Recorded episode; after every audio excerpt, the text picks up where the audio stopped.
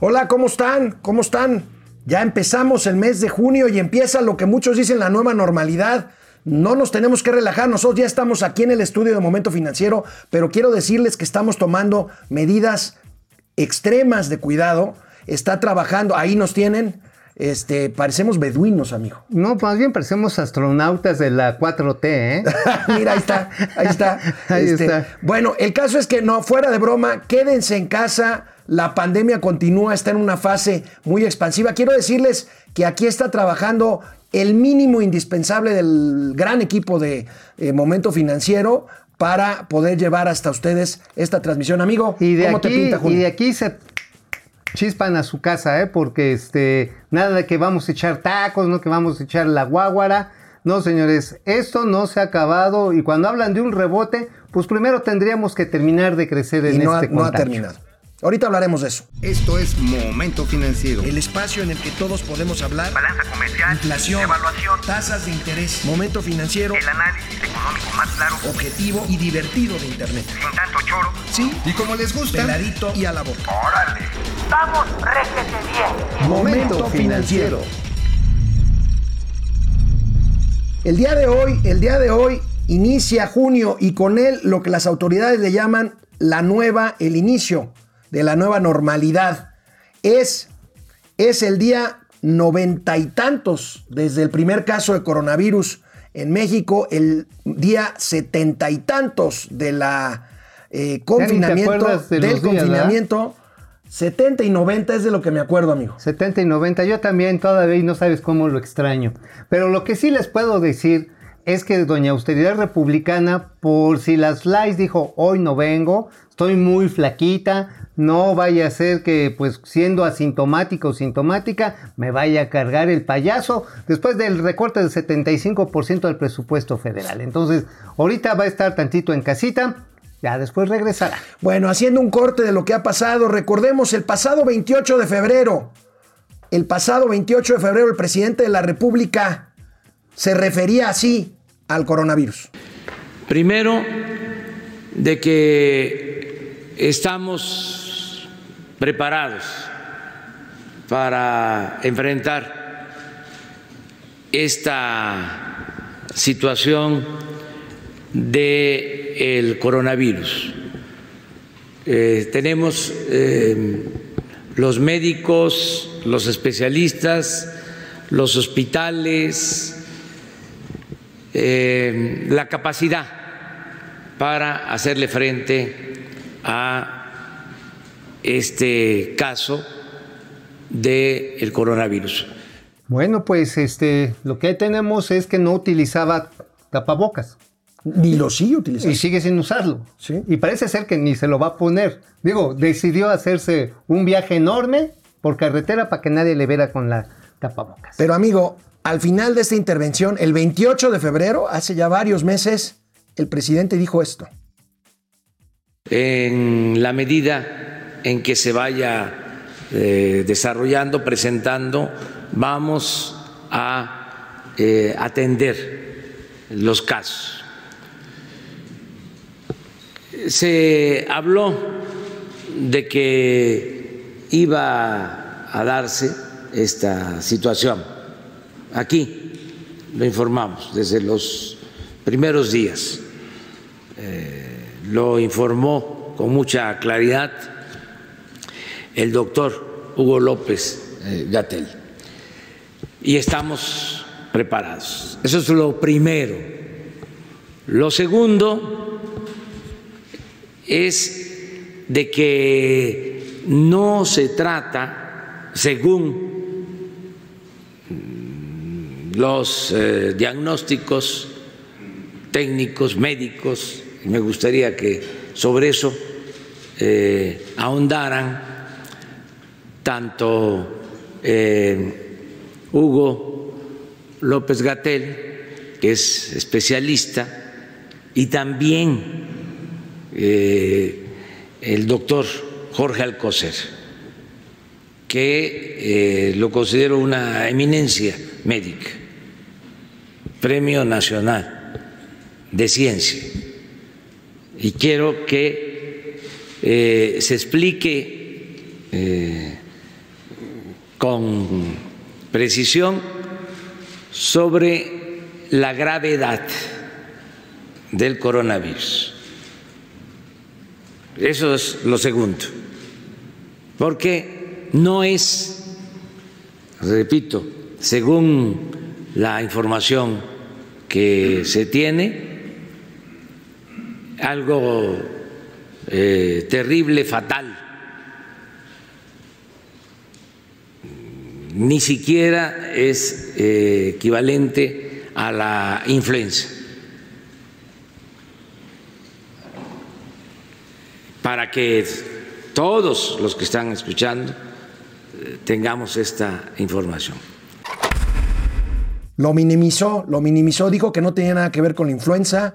Híjole, varios meses después, casi 100 mil contagios y casi 10 mil muertes. Bueno, pues lo sigue minimizando, ¿no? Digo, finalmente está diciendo que ya regresamos a la normalidad, que eso está todo dar. Se fue de gira este, a zonas donde, según está el doctor Hugo López Miau, perdón, Hugo López Gatel, este, sigue habiendo situaciones riesgosas. Pues lo sigue minimizando, ¿no? Sigue diciendo, ah, es más, hizo un video allá en su finca en Palenque, ya sabemos cómo se llama, donde dijo que la economía va requete bien.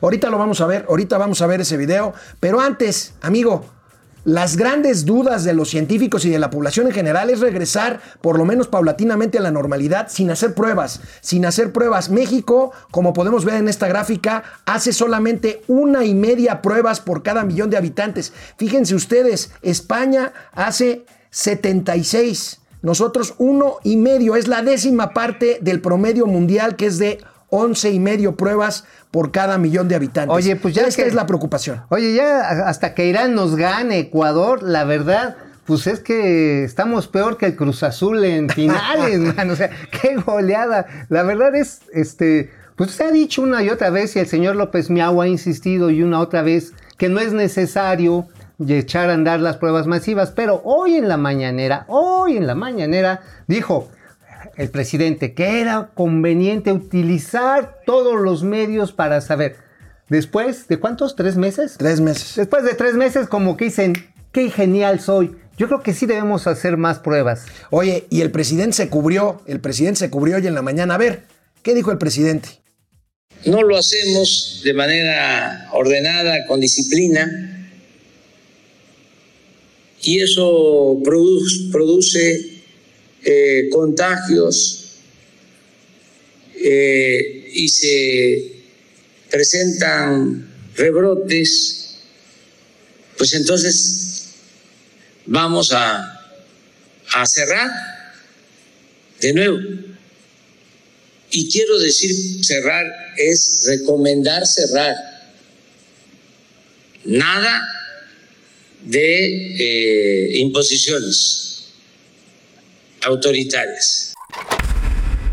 Pues sí, lamentablemente así es. El número de contagios va en aumento y si es necesario tendremos que regresar al confinamiento casi total como lo teníamos. Pero bueno, vamos a una pausa y regresamos aquí a Momento Financiero, canal 76 de Easy, de lunes a viernes, 4 de la tarde y en Spotify. Volvemos. Bueno, pues querido amigo Mauricio Flores, dábamos a conocer el viernes pasado el pago de 8 mil millones de pesos por parte de Walmart que tenía un litigio fiscal con el SAT. Bueno, pues hizo lo propio con una cantidad similar el eh, 8 mil millones de dólares con una cantidad similar, el gigante regiomontano, el corporativo El FEMSA. corporativo FEMSA, también IBM. También IBM, 700 en- millones. Tenemos entendido que también va a pagar en los próximos días Alsea, el de las cafeterías Starbucks y, y Domino's Pizza.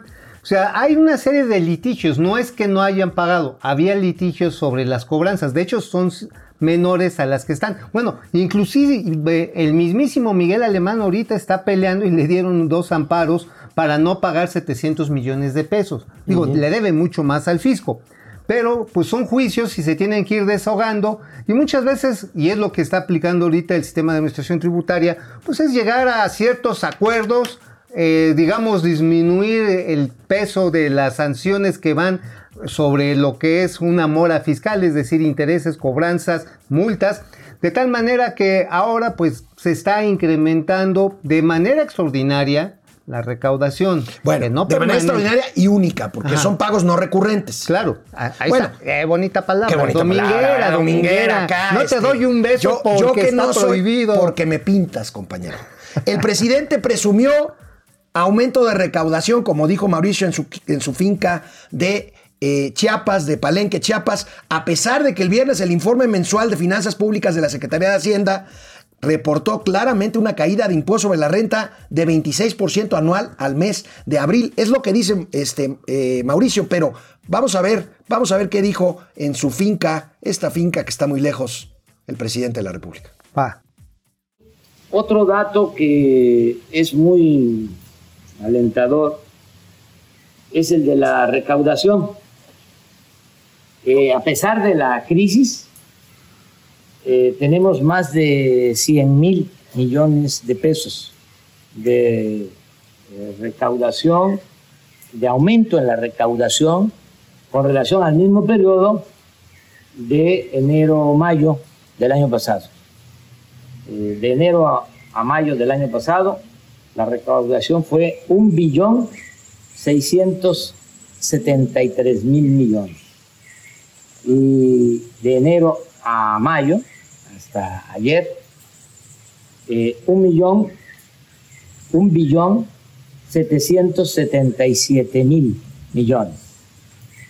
2.8 en términos reales de incremento a pesar de la crisis. ¿Por qué? Este, no se nos ha caído afortunadamente la recaudación, porque se están cobrando deudas eh, que tenían algunas empresas, corporativos, y eh, esto nos ha permitido tener eh, ingresos para fortalecer la hacienda pública. Eh, ya es público que Walmart eh, aceptó pagar, incluso ya lo hizo, 8.079 millones de pesos. Walmart.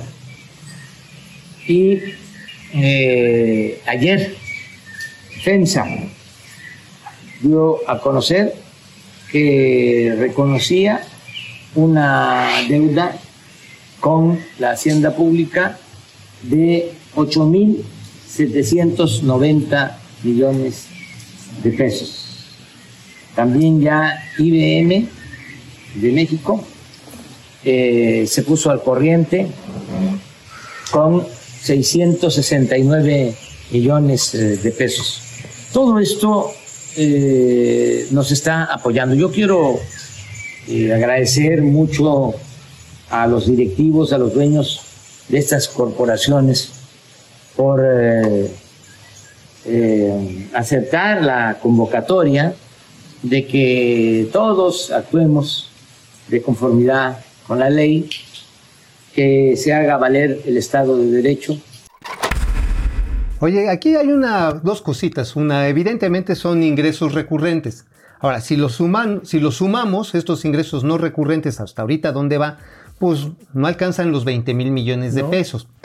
Dijo que les debían 50 mil millones de pesos. O sea, todavía le cuelga que estos grandes contribuyentes, perros malditos, neoliberales, infelices, que casi así les dicen en las redes sociales, este, lleguen a los 50 mil millones. Pero pon tú, aún esos 50 mil millones de pesos solamente representan el 2% de la recaudación total anual. O sea, sí, puede ser una buena manera de hacer de que contribuyentes de todo tamaño cumplan, pero por otro lado, pues esto no resuelve el problema, amigo. No. Ahora, aguas. hemos recibido muchos comentarios en redes sociales y hemos sido muy determinantes en decir, es una buena noticia que paguen lo que deben. Las empresas y las personas deben de pagar sus impuestos, pero hay que ponerlo en contexto. O sea, esto no va a resolver el problema, como dice Mauricio Flores, pero nosotros estamos absolutamente a favor de que las empresas y las personas Ahora. regularicen sus adeudos Ahora, fiscales. que algo también es importante, también el sistema de administración tributaria le ha hecho manita de puerco muy feo y está rayando en momentos que pueden ser legalmente cuestionables al presionar a los contribuyentes bajo determinadas circunstancias. Eso puede generar más conflictos legales y por lo tanto retrasar la recaudación. Bueno, Así que, vamos, vamos con comentarios en YouTube. Rosario Reyes, en primera fila, atenta a sus excelentes comentarios. Son un extraordinario gracias. equipo. Tenemos un extraordinario equipo detrás, ciertamente. Gerardo No, tú lo Palma. tienes detrás, yo no. Ay, Yo A ver. Señor productor, por favor, eh, eh, ya que estamos aquí de regreso. Gerardo Palma. Pues no están acá atrás, están todo mi agradecimiento para ustedes y el equipo en favor de la verdadera información por un México mejor. Gracias, Gerardo. Gracias. César René Rodríguez, saludos desde Delicia, Chihuahua. ¿Conoce Ciudad Delicias? Ay, sí, qué bonito. Se come muy bien. Sí, riquísimo. Las Sergio, burritas, wow. Sergio Rafael Medina Villela, buenos días muchachos, ya de regreso a la nueva mortalidad. Esperamos Lu- que no Lu- sea eso. Ponemos changuitos. Lupita Hernández, qué gusto verlos juntos. Eh, gracias. Y vamos a echarnos una vuelta por eh, Facebook. Fernando Bedoya Valencia desde Colima. Gracias, Fer. Depredador Mercenario. Órale. Depre. Depre, ¿cómo La- estás? La Qué nota gusto. que leí en su sitio de las declaraciones anuales, ¿cuánto es el monto que se le puede devolver todavía? No hay límite. Lo que estábamos viendo, en lo que viste en la nota, Depre, es que eh, si tú tienes un saldo a favor, el SAT te ve con un poquito más de Atención. atención y entonces probablemente no te los devuelvan de Sí, inmediato. que, como Si que es- haga una compulsión entre ingresos y gastos y que puedes deducir. Sobre todo si es alto el monto a, a devolver. Si es bajo el monto, parece que está flu- flu- fluyendo. Está fluyendo. bastante. Sin embargo, en cantidades mayores sí se está complicando, sobre todo para empresas. Jan Valjan, hola Jan Valjan, hace tiempo Jan que no te veíamos por aquí. ¿cómo estás? Qué bueno. Pepe Almazán Mendiola, buenos días. Val, Valde Palacios, eh, Sol Rodríguez, Rocío ¿Cómo Hernández, Héctor Martínez. Órale, Gracias por tener los verdaderos verlos. datos. Gracias a ti, Héctor. Jorge Alberto Torres, el cielo se está cayendo en Chiapas. Sí, ¿Alguien sabe cómo está Dos. Bocas? Tengo información que en Dos Bocas está cayendo el cielo también. Está rudísimo. Allá en mi otra patria está lloviendo cañón. Aguas. Bueno, vámonos a una pausa y regresamos. Es un momento financiero. Sí, está lloviendo durísimo.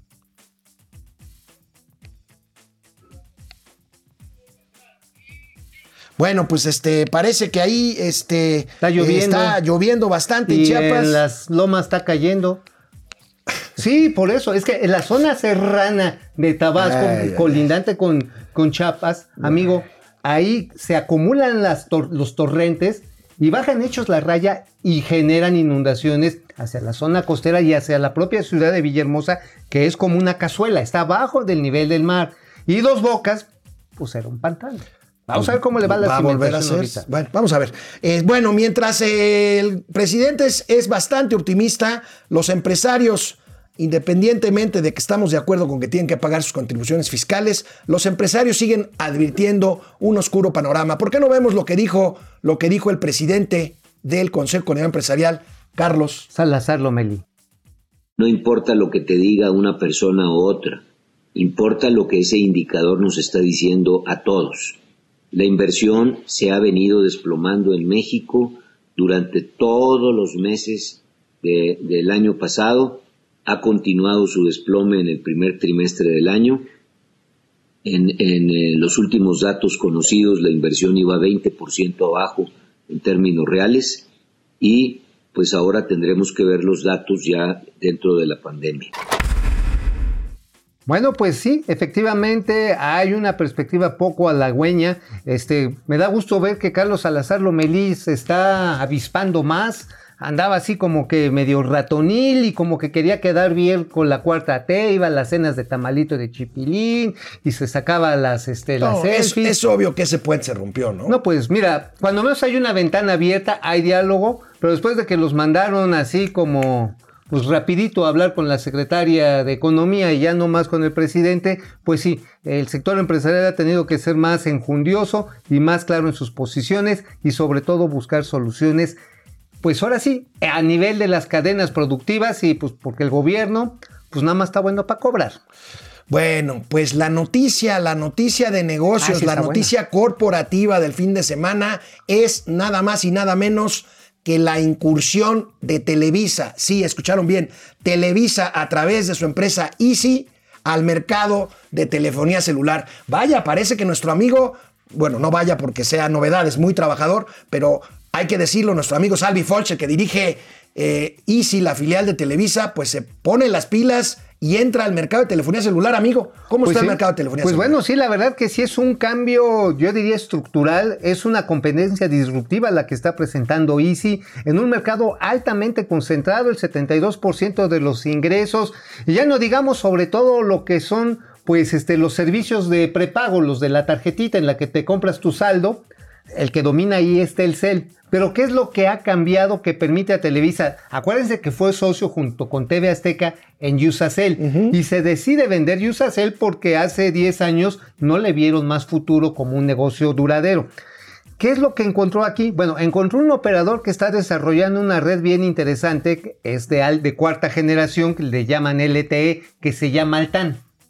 Altan es la que va a llevar la conducción para la distribución y además la red, la red de Easy es una red muy robusta, la han venido creciendo, tiene presencia prácticamente nacional y ahora que todo mundo estamos con la necesidad de las tecnologías de la información debido a la pandemia, lanzan un, un producto 250 pesos ilimitado el precio, 80% por debajo de la oferta similar que hace Telcel. 80%. Oye, y ahí aparte de Telcel, el competidor pues es AT&T, que fue el que finalmente se quedó con lo que era Usacell, ¿no? Exacto. Entonces, este, pues se pone bueno el... Este, No, pues, ¿Hay mercado, amigo? ¿Cómo está el mercado? No, bueno, el mercado sí es bastante grande. Estamos hablando de que hay cerca de 110 millones de teléfonos, o sea, hay casi un Casi celular por cada por cada mexicano. Ahora, mexicano. hay mexicanos que parece que traen el cinturón de Batman, traen cuatro teléfonos y agarran y cambian, tienen el, el de la novia, el de la esposa, el del trabajo, este, traen muchos celulares, pero también es un hecho de que las aplicaciones son cada vez más grandes, son cada vez más intensas. Ya nuestra vida está prácticamente así conectada con Así el celular. Y es. esto no es solamente un medio de comunicación, es un medio de entretenimiento, es un medio de trabajo sobre todo. Oye, amigo, y es un arma, es un arma, porque No, ¿qué haces cuando te pasa algo con el dependiente del mostrador o llegando a la línea aérea o en la calle, cuando ves algo, sacas el celular y empiezas a grabar? Es un arma. Es un arma. de defensa, algunos la usan de ofensa. Exacto. Ahora, también resulta una arma de dos filos. Déjalo en tu casa sin el número No. confidencial de acceso. No, no, no, no, no, no, no, que Dios nos agarre confesados. Sí está muy feo. ¿Se acuerdan, amigo Mauricio Flores? ¿Se acuerdan cuando el presidente les advirtió a los banqueros que si no ganaba la elección del 2018 Sí, soltarían al tigre y a ver quién lo amarraba? Pues A el ver. tigre se soltó y no del estómago y no en México. ¿En dónde? Se soltó el tigre en Estados Unidos. Ah, sí, qué grueso. Recuerden ustedes hace algunos días un crimen muy desagradable. Bueno, no hay crimen agradable, un crimen que se vio en el video horrendo, un policía sometiendo a un afroamericano de nombre George Floyd,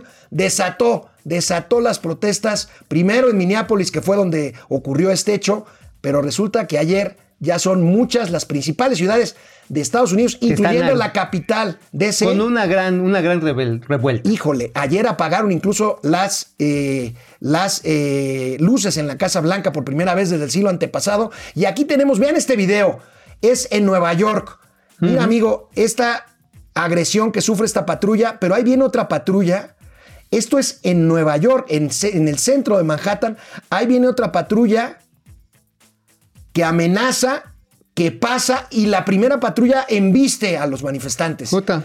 Esto en No, pleno bueno. Nueva York y en Washington DC, pues ayer se tuvieron que llevar al señor Trump a su búnker subterráneo, Y este que se supone que se usa cuando hay un ataque a la Casa Blanca. Ahora, ahora simple y sencillamente ya lo, ya lo evacuaron, ¿no? Este, Al señor a, a Trump. quién? O al señor Trump sí, lo metieron en la taza Pues- del baño, le jalaron. No, Ahora, quien crea que, que el capitalismo mundial, el capitalismo estadounidense está arrodillado, no se la crean, ¿eh? Yo ayer en la noche leía muchos tweets de muchos amigos que, que son comunistas de iPhone. Este, no, sí, ya lo derrotamos. Aguas, o sea, está muy lejos de haber pasado eso. La protesta civil, por supuesto, ahora tiene que tomar forma para que se encauce sobre los carriles que tiene nada más ni nada menos que la libertad y los derechos de los ciudadanos y de las personas. Pero aguas, ¿eh?